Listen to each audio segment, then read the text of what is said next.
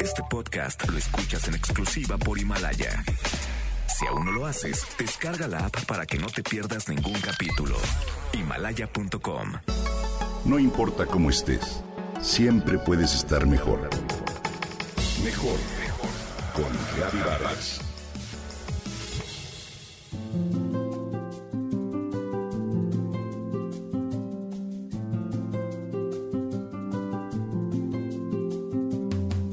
¿Qué te hace feliz? ¿Lo has pensado? ¿Lo has puesto en palabras? En el momento en que lo haces, lo traes a tu consciente y disfrutas más de la vida. Bien visto son las cosas pequeñas y simples las que nos dan esa sensación de contentamiento. Qué bueno que la tendencia de la psicología actual es investigar y enfocarse en metas más altas para obtener mayor satisfacción en la vida. Y no como antaño, cuando su objetivo era llevar a un paciente a un estado de bienestar de menos 5 a punto neutro. Partamos de la base de que a pesar de dicho avance terapéutico, nadie, además de nosotros, puede hacer en nuestro lugar esa dichosa tarea. A continuación comparto cinco de las conclusiones a las que diversos estudios y científicos han llegado al estudiar las vidas de personas comunes y corrientes que disfrutan de la vida.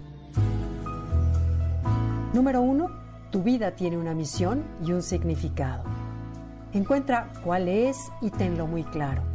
Siete de cada diez personas estudiadas por el profesor Lepper en 1996 se sentían más satisfechas consigo mismas y con sus vidas al tener claro su objetivo y su misión en este mundo. Piensa que no estás aquí solo para llenar un espacio o ser la escenografía de una obra de teatro. De hecho, nada sería igual si tú no existieras. Cada persona con quien te has topado, incluso cada lugar en el que has estado, serían diferentes sin ti. ¿Lo has pensado?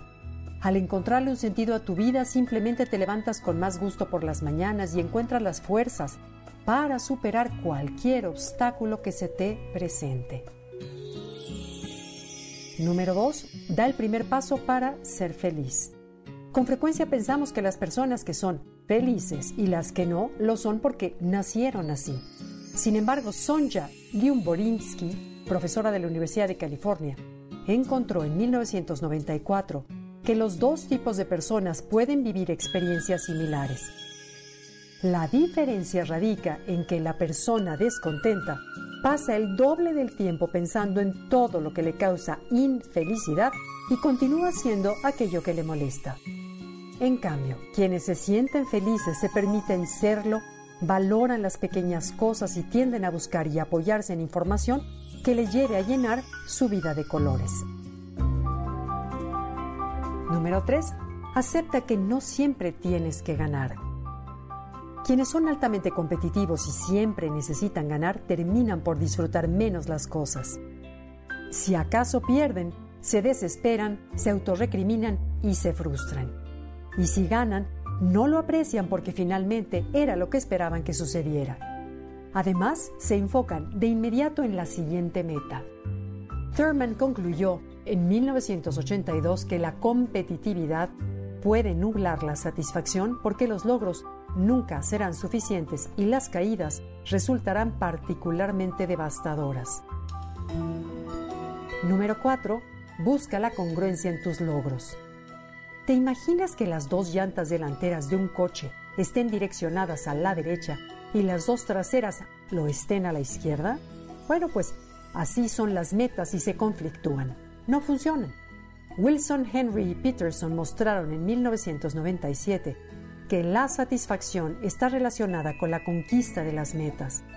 Tener una carrera, una familia, una educación que te proporcionen bienestar constituye solo el 80% del contentamiento. Solo que esos objetivos necesitan ser consistentes uno con el otro para producir resultados positivos. Y quinto, cultiva a tus amigos. Las relaciones cercanas, los amigos, más que la satisfacción personal o la visión que tengas del mundo, son el factor más importante para la felicidad. Si te sientes cercano a otras personas, es cuatro veces más probable que te sientas bien contigo mismo a que si no te sientes cercano a nadie.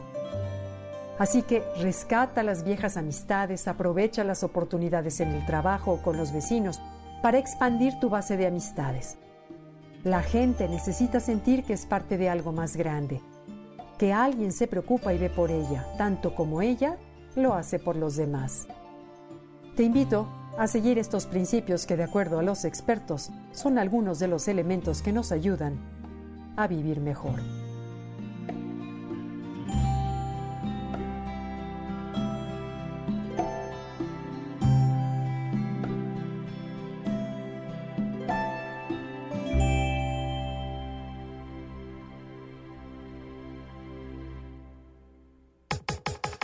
Comenta y comparte a través de Twitter.